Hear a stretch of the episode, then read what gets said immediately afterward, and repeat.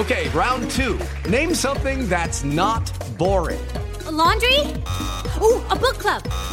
Computer solitaire, huh? Ah, oh, sorry, we were looking for Chumba Casino. That's right. ChumbaCasino.com has over 100 casino style games. Join today and play for free for your chance to redeem some serious prizes. ChumbaCasino.com. No purchase necessary. Full prohibited by law. 18 plus terms and conditions apply. See website for details. Hola, Fortuna, ¿cómo estás? Muy bien, ¿tú, Carlos? Bien, Fortuna, pero estoy desesperado. Fíjate que ya con mi pareja el sexo se volvió muy aburrido. Le digo, vamos a tener encuentros sexuales y me dice, sí, mi amor, pero cuando acabes, ay, nomás me tapas, ¿no? Pues, ¿qué pasó, Fortuna? Oye, qué aburrimiento. ¿Quién sabe qué estás haciendo, Carlos? ¿Quién sabe qué están viviendo? ¿Quién sabe por qué no están teniendo placer? ¿Qué te parece que hoy hablemos de sexo por placer o por complacer? Cuando esto se convierte en una tarea. ¡Comenzamos! Dichosa sexualidad. Con la sexóloga Fortuna Dicci y Carlos Hernández.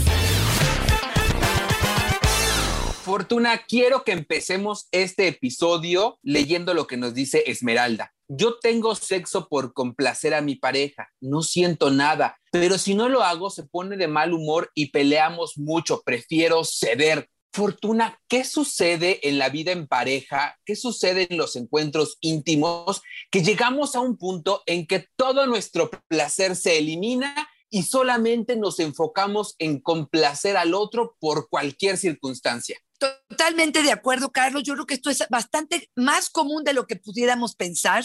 Y sí, sí creo que llega un momento en el que el sexo se vuelve una tarea, se vuelve algo aburrido, algo monótono, se vuelve algo que solamente hacemos para que la pareja no se enoje, para que no se ponga rabioso, para simplemente palomear en el mes que sí tuvimos tantos encuentros sexuales y demostrarlos cuando la pelea o el encuentro de enojo esté a todo lo que da. Sí creo que en la pareja hay momentos en los que la emoción, el deseo está muy prendido y cuando estamos mucho más apagados. Aquí el problema es cuando uno de los dos de la pareja está muy prendido y el otro mucho más apagado. Y entonces, en lugar de conversar, en lugar de analizar, en lugar de probablemente preguntar con intención de escuchar, de forma proactiva. Qué podemos construir, simplemente nos tendemos en la cama como estrellita de mar para que el otro haga y use de mi cuerpo, pero eh, la calidad del encuentro se, se siente, se sabe que no hay actitud, se sabe que no hay diversión, se sabe y se siente como un receptorio de la eyaculación o simplemente de una sensación de mi placer, pero no el placer de ambos. No se construye nada. Pareciera como que es nada más algo por pasar, como en modo avión, yo les digo, como en modo cumplir y nada más, Carlos. Y este yo sí creo que es un gran problema en la pareja. Yadira nos dice, es horrible tener sexo solo por complacer. Siento que te vuelves una cosa nomás prestas el hoyo, nos dice. Totalmente de acuerdo, un masturbatorio para ambos, ¿eh? Yo creo que esto también va para, para algunos hombres. Y aquí, Carlos, creo que tenemos que entender desde el principio para qué tenemos sexo, cuál es nuestro objetivo al plantear esta parte de intimidad y de erotismo. Porque si lo que vamos a obtener como respuesta es simplemente que el otro eyacule, simplemente que uno de los dos se satisfaga, que eh, se eh, tenga un placer momentáneo, pues me parece que de alguna manera pudiéramos decir que se está cumpliendo el objetivo. Pero si el planteamiento es constante y Jorge Bucay lo plantea cada aniversario y dice, habrá que retomar el tema para poder saber cómo vamos, qué estamos haciendo bien, qué nos hace falta, para poder saber si ya me dijiste 20 veces que lo que quieres es más romance y yo lo único que siento es que tú no respondes sexualmente, pero no te hago caso, no pongo atención en lo que para ti es importante, puede llegar a pasar esto, de sentir al sexo simplemente como una cuestión de complacer al otro. Jimena nos dice, cuando conocí a mi pareja, él quería ser el que dijera cuándo teníamos sexo y yo aceptaba solo para que no se enojara hasta que me hartó y le dije lo que necesitaba, que él también me llevara mi tiempo, que me respetara, porque de otra forma no lo disfrutaba, no lo disfrutaba. nos ha costado trabajo, pero ya me incluye más y tengo la posibilidad de decir no. Cuando leí esta fortuna, yo decía, imagínate cómo andamos, que necesitamos negociar la posibilidad de decir no. El no es no y no se negocia. Si no se me hincha, no. ¿Cómo que tenemos que negociar el no, Fortuna? Claro, pero fíjate, Carlos, yo te escucho y tienes toda la razón del mundo si solamente escuchamos la mitad de la versión, porque ahí te va lo que yo imagino que él pudiera estar diciendo. Ese no se convierte en la prioridad, en la constante, en una cuestión donde probablemente pueden llegar a pasar, y eso te lo digo porque en terapia lo veo, dos o tres meses donde es un no constante. Y si es una vez cada tres meses, bueno, pues sí te podría tratar de negociar esas otras veces, que para mí es importante. Y aquí creo que tocas un tema que creo que es delicado, y es la cuestión de la frecuencia, Carlos. ¿Hasta dónde tengo derecho a decirle a mi pareja no porque me duele la cabeza, porque estoy cansada, y no asumir la responsabilidad de revirar, de regresar esta pelota que está en mi cancha y decir, a ver, espérame, tiene cinco días pidiéndome intimidad. A lo mejor ya hizo lo que yo le pedí. Ya salimos a cenar, ya estuvo contento, ya estuvo mono, ya durmió a los niños, ya me puso la película porno y yo sigo en el no. Entonces, este aspecto de negociar no es que te voy a convencer porque yo estoy muy caliente y esa fuerza que las cosas se den el día de hoy. es simplemente entender, Carlos, que para mí esto es importante y que pareciera que para ti esto no lo está haciendo. Entonces, nos sentamos y platicamos. ¿Cómo nos ayudamos? ¿Sí estoy siendo clara? Es un tema de negociación, Fortuna. Sí creo que tenemos que sentarnos a hablarlo como lo hemos dicho y creo que es algo que repetimos casi en todos los episodios, aunque a mí, en mi corazón, Fortuna, me dejaría muy tranquilo decir que de entrada el no se respeta. De entrada, el no es no. Y después nos sentamos a negociar que sí. Lo que hemos dicho siempre, Fortuna, el no debe de ir acompañado de un sí para que pueda ir negociado. No quiero esto, pero podemos hacer esto otro. A lo mejor sí de la propuesta de acción, pero me parece que sí tenemos que respetar de entrada el no de quien sea. Totalmente de acuerdo. Yo creo que el hecho de que muchas mujeres entraron a la relación de pareja entendiendo o creyendo estos mitos alrededor de él siempre tiene ganas, él siempre va a eyacular, él es el importante en la relación, todo empieza cuando él tiene una erección y termina cuando él eyacula, no importa si tú no tienes orgasmo, ya vendrá otra oportunidad. O sea, creo que en estos conceptos entramos en esta parte de entender o ser educadas para complacer. Si tú te ganas de vez en cuando un beso o un orgasmo o una buena noche, bueno, pues qué padre y bien por ti. Pero en general, pareciera que el concepto, porque estamos hablando de la procreación, aunque ni siquiera en estos encuentros sexuales estamos eh, tratando de crear un bebé, creo que esta educación que recibimos nos hace mucho pensar en que no es válido mi no y lo voy a hacer por complacer al otro. Claro. Oye, Isabel nos pone una que, a ver, échate este trompo a la uña, Fortuna. Yo tengo sexo por complacerme. Por ello, no he querido tener una pareja fija. No tener encuentros con una pareja fija y que solo sean ocasionales permite la libertad de solo pensar en mi placer, nos dice Isabel. ¿Así es, Fortuna? Fíjate, yo la escucho y digo, qué maravilla, porque también creo que hay mujeres en las que no piensan en su placer, no se han autoexplorado, no conocen de qué se trata, por lo tanto simplemente complacen al otro. Pero me parece que esta mujer se fue al extremo.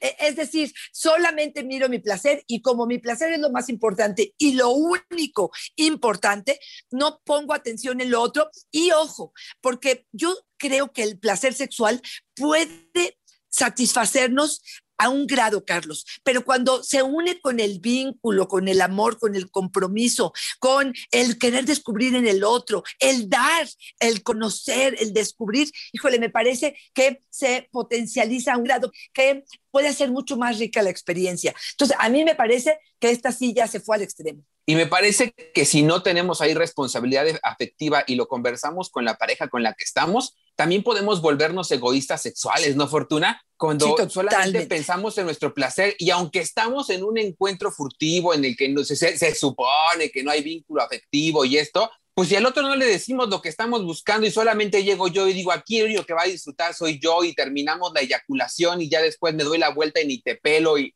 también se vuelve una parte de egoísmo, ¿no? Y también se deshumaniza el encuentro sexual, es decir, nomás estamos expulsando, respondiendo a, la necesidad y ya, ¿no? Y nos volvemos cosas. A mí me parece que también hay un riesgo, ¿no, Fortuna? Totalmente de acuerdo. Y y en ese riesgo es donde quiero que abramos los ojos de pronto, porque pareciéramos que estamos como, como, que separamos una cosa de la otra. Y yo creo que la completud el hecho de poder sumar elementos nos hace que este placer sea mucho mayor. Creo que por ahí tendríamos que poner un poco de atención. Carlos, yo creo que también la sociedad no nos ha ayudado muchísimo.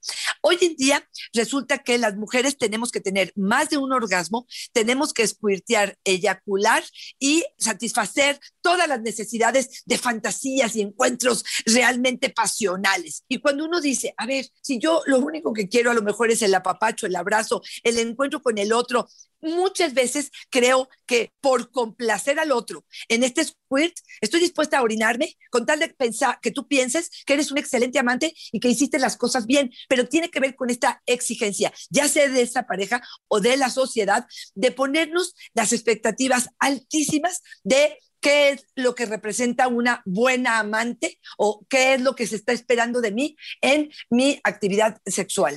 Cuando leí esta fortuna pensé muchísimo en ti. Chio nos dice, yo hago todo un ritual para el sexo, con actividades, película, cena, charla, juguetitos. Tengo sexo para complacer a mi pareja pero también para complacerme a mí. Me encanta esto último, me encanta que estemos pensando en la pareja, que también estemos pensando en nosotros. Oye, Fortuna, pero para cada encuentro sexual tenemos que hacer todo este lío. Todos los rituales. No, mira, te soy honesta, si ella es así de creativa y él le sigue, eh, digamos, la onda y están metidos en esto, yo te voy a decir una cosa, se van a cansar. O cuando lleguen los niños, se van a distraer con otras cosas, porque yo sí creo que esta emoción de pronto decae. Pero sí creo que para muchos esta parte de los rituales ayuda a mantener el interés, la motivación, el atractivo del encuentro sexual. Pero estoy totalmente de acuerdo también contigo. ¿Con qué pienso? Si todo esto no se lleva a cabo no hay encuentro sexual satisfactorio, eso me, lo dejo como entre comillas. Y por último, creo que retomo sí esta parte donde dice, lo hago por complacerlo a él, porque lo conozco, porque sé que le gusta, porque trato de darle gusto en lo que eh, sé que para él es importante, pero también por complacerme a mí, porque esta creatividad, esta sorpresa o estos rituales seguramente también me enriquecen a mí, ¿no? Oye, Fortuna, este podcast se caracteriza porque hablamos sin pelos en las manos, ¿no? Es decir, aquí no hay bronca para decirlo y también somos bien netos. Tania nos dice, mi pareja es mujer. Después de 15 años juntas, esto se ha vuelto monótona y siento que ambas tenemos ganas de complacernos, pero ya no se nos antoja nada, como que no hay esa chispa que había al inicio. Últimamente lo hacemos solamente para calmar nuestras ganitas. Fortuna, tenemos que decir que la vida en pareja per se y el, la vida sexual conlleva un estar ajustando y un aceitamiento constante del vínculo, ¿no? Que sí, con el tiempo, la monotonía, la neta fortuna, la neta, les tenemos que decir que no está fácil, que todo sea tan espontáneo como cuando nos conocimos y esta locura de las hormonas en nuestro cuerpo y tal. La verdad es que sí cambiamos, pero ahí está el reto, ¿no, Fortuna? También en ponernos creativos. Y cuando decimos 15 años juntos, suena como una lápida. Mejor decir 15 años juntos, donde hemos adquirido experiencias juntos de lo que nos gusta o no y 15 años juntos experimentando, ¿no? Totalmente, Carlos. Mira, yo sí creo que lo que crees creas.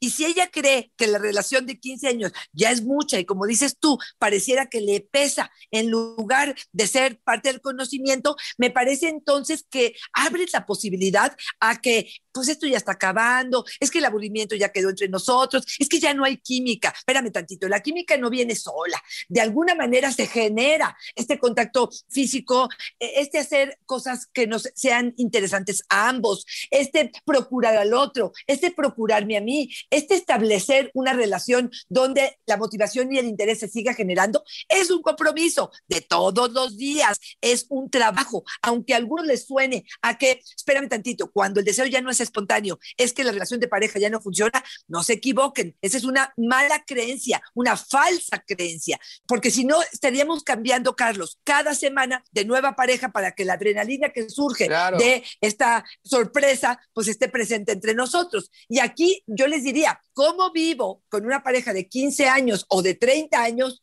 juntos donde yo pueda seguir experimentando esa emoción? Y esto no me lo va a generar la pareja. Ahí es donde yo les digo que entra la responsabilidad personal. Y ahí yo le preguntaría a ella, ¿cómo estás tú con tu vida en general, qué tanto te diviertes, qué tanta creatividad le pones a tu vida, qué tan alegre estás, qué tanta pasión estás viviendo, qué te está motivando, estás haciendo ejercicio, estás bailando, estás escuchando música, porque muchas veces es más fácil ubicar el malestar en la relación de pareja y no en mi vida personal y en mis cuestionamientos del día a día, ¿no, Carlos? Me encanta lo que dices porque mucho de la forma en que nos vinculamos con los otros tiene que ver con nosotros, con nuestras necesidades, con nuestros asuntos no resueltos, tal vez en un proceso terapéutico, tal vez con un experto como tú, Fortuna, donde podemos ir a consultarlo y decir, si todos mis vínculos no están durando, no están funcionando, indispensable revisarlo. Este término, Fortuna, de monogamia serial, ¿no? Donde dicen, no estoy siendo infiel, estoy solo con una relación de pareja, pero duro un mes y cambio, un mes y cambio, un mes y cambio,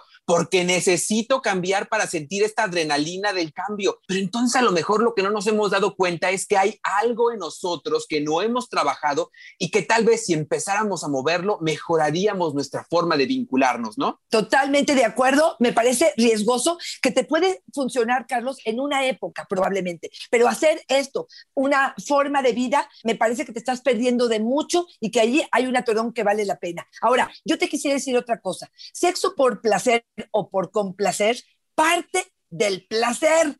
Y aquí es donde muchas personas me dicen, es que yo ya no estoy teniendo en el encuentro sexual placer. ¿Será responsabilidad del otro averiguar qué es lo que me genera placer para dármelo? ¿O será responsabilidad mía investigar si necesito nuevas fantasías, si necesito un juguete sexual, si quiero nuevo lubricante, si quiero proponer el potro del amor, si me quiero ir a un motel y ser proactiva en el sentido de proponer? Si ya viene la negativa del otro lado o te dice, como muchos nos han dicho, es que ya no estamos en edad para eso, o yo estoy satisfecho, no necesito más, entendiendo que pareciera que el único está en la relación es él, pero si hay una negativa del otro lado, estoy de acuerdo con que esto sea pues por complacer y bueno, pues tú ya lo revisarás, pero en principio creo que ser responsables de nuestro placer en el día a día, de tener la sensibilidad, de disfrutar de un café, de la regadera en la mañana, de ponerte crema y de untártela, de oler tu perfume o su olor en las mañanas, de tocar la piel del otro y estar en contacto con esto y darle prioridad a esto, me parece que me permitirá más cuando viene la pregunta de ¿quieres sexo esta noche? Poder decir, sí lo quiero, no nada más por ti, sino también por mí, porque lo deseo, ¿no? Juanita, desde que me quitaron la matriz, solo tengo sexo por complacer a mi pareja. Siento como un hueco que me impide disfrutar. Aquí es una gran pregunta, Fortuna. ¿Afecta en algo al deseo cuando nos quitan o cuando les quitan la matriz?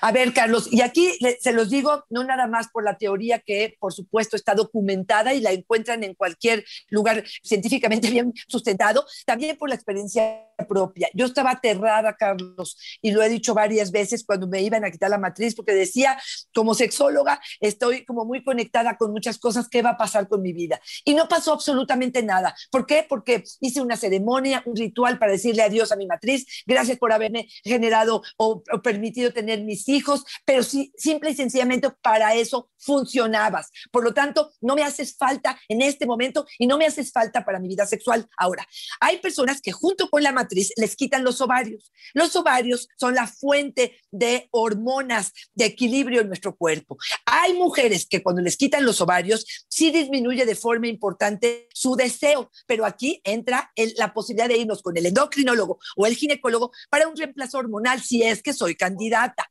Ahora, vamos a poner el peor escenario. Siempre yo les digo esto porque así me gusta funcionar. Y el peor escenario es, te quitaron ovarios, te quitaron matriz y no eres candidata para hormonas. ¿Qué hago para que favorezca mi cuerpo al deseo y al gusto y al placer?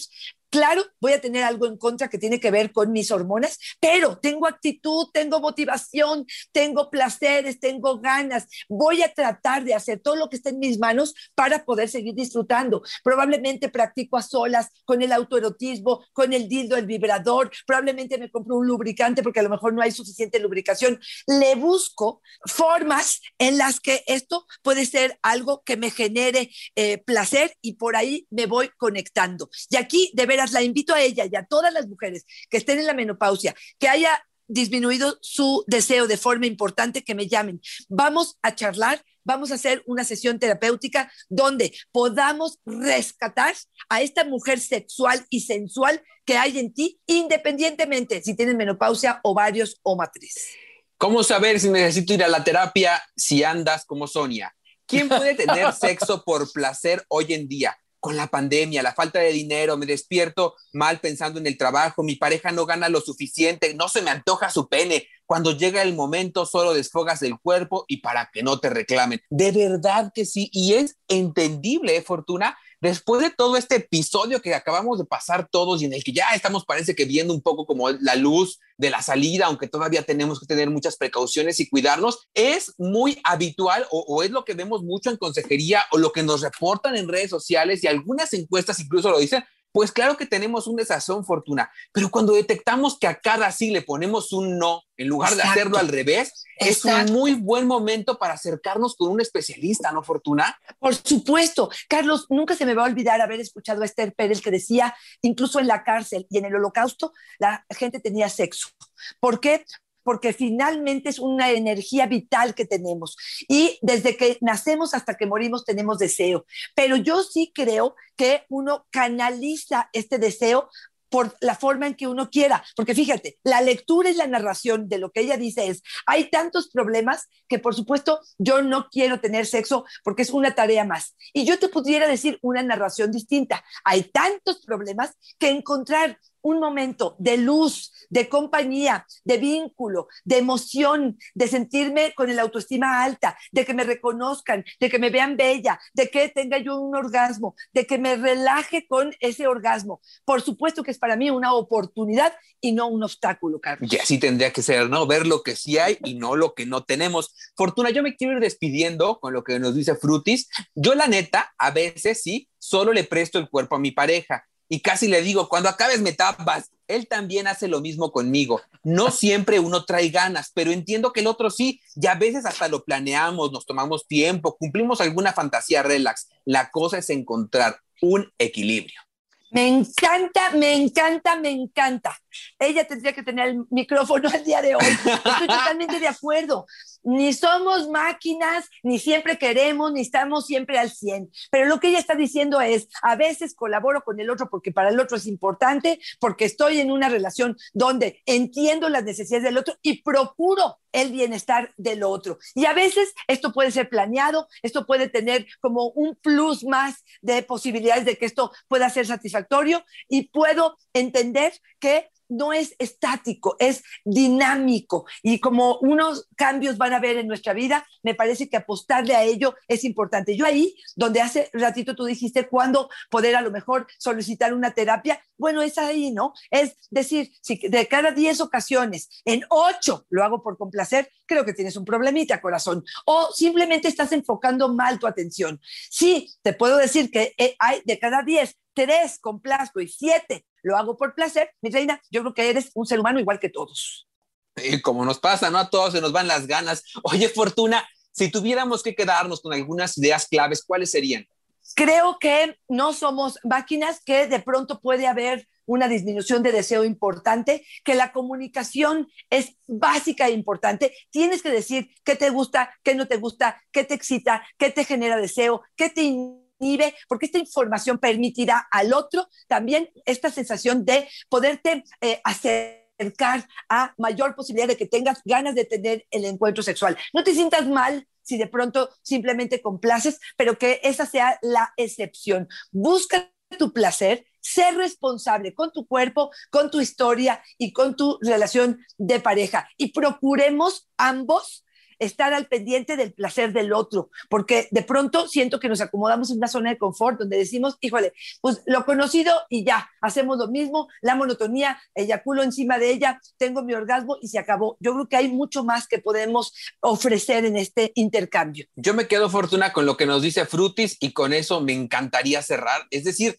equilibrio, equilibrio, equilibrio, equilibrio todo el tiempo. Y si es vida en pareja, equilibrio en pareja. Entonces, comunicarnos, hablarlo, decirlo, lo que quiero, lo que necesito, respetar los nos, pero también aportar sí. Creo que eso vuelve una, un vínculo de pareja muy enriquecedor y también nos abre la posibilidad a solucionar algún otro conflicto que eventualmente se nos presente. Recordar que la vida sexual es como un músculo y en tanto vamos fortaleciendo ese músculo, beneficiará lo sexual, pero también otras áreas de la pareja y viceversa. A mí me parece que fortalecer la comunicación, sí, beneficia sin duda la vida sexual, pero también beneficia el día a día con la pareja, con los hijos, con los amigos. Tener estas herramientas nos vuelve muy atractivos, ¿no? Totalmente de acuerdo, Carlos. Y al escucharte pensaba, sí, hay algunos enojos escondidos detrás de este simplemente complacer. Si de pronto está siendo violento, si no está cumpliendo con acuerdos, si simplemente estoy aquí porque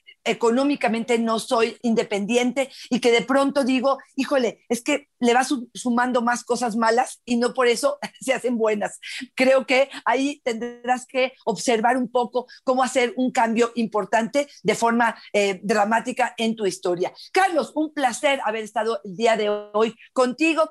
Mis redes sociales son arroba Fortuna es mi Twitter, Fortuna Sexóloga es mi Facebook y en Instagram estoy como Fortuna Carlos, ¿a ti dónde te encontramos? A mí me encuentran en Facebook como yo soy Carlos Hernández y en Instagram me encuentran como El Sexo con Carlos. Fortuna, como siempre, es una dicha y una fortuna estar contigo. Gracias, Carlos. Bye bye.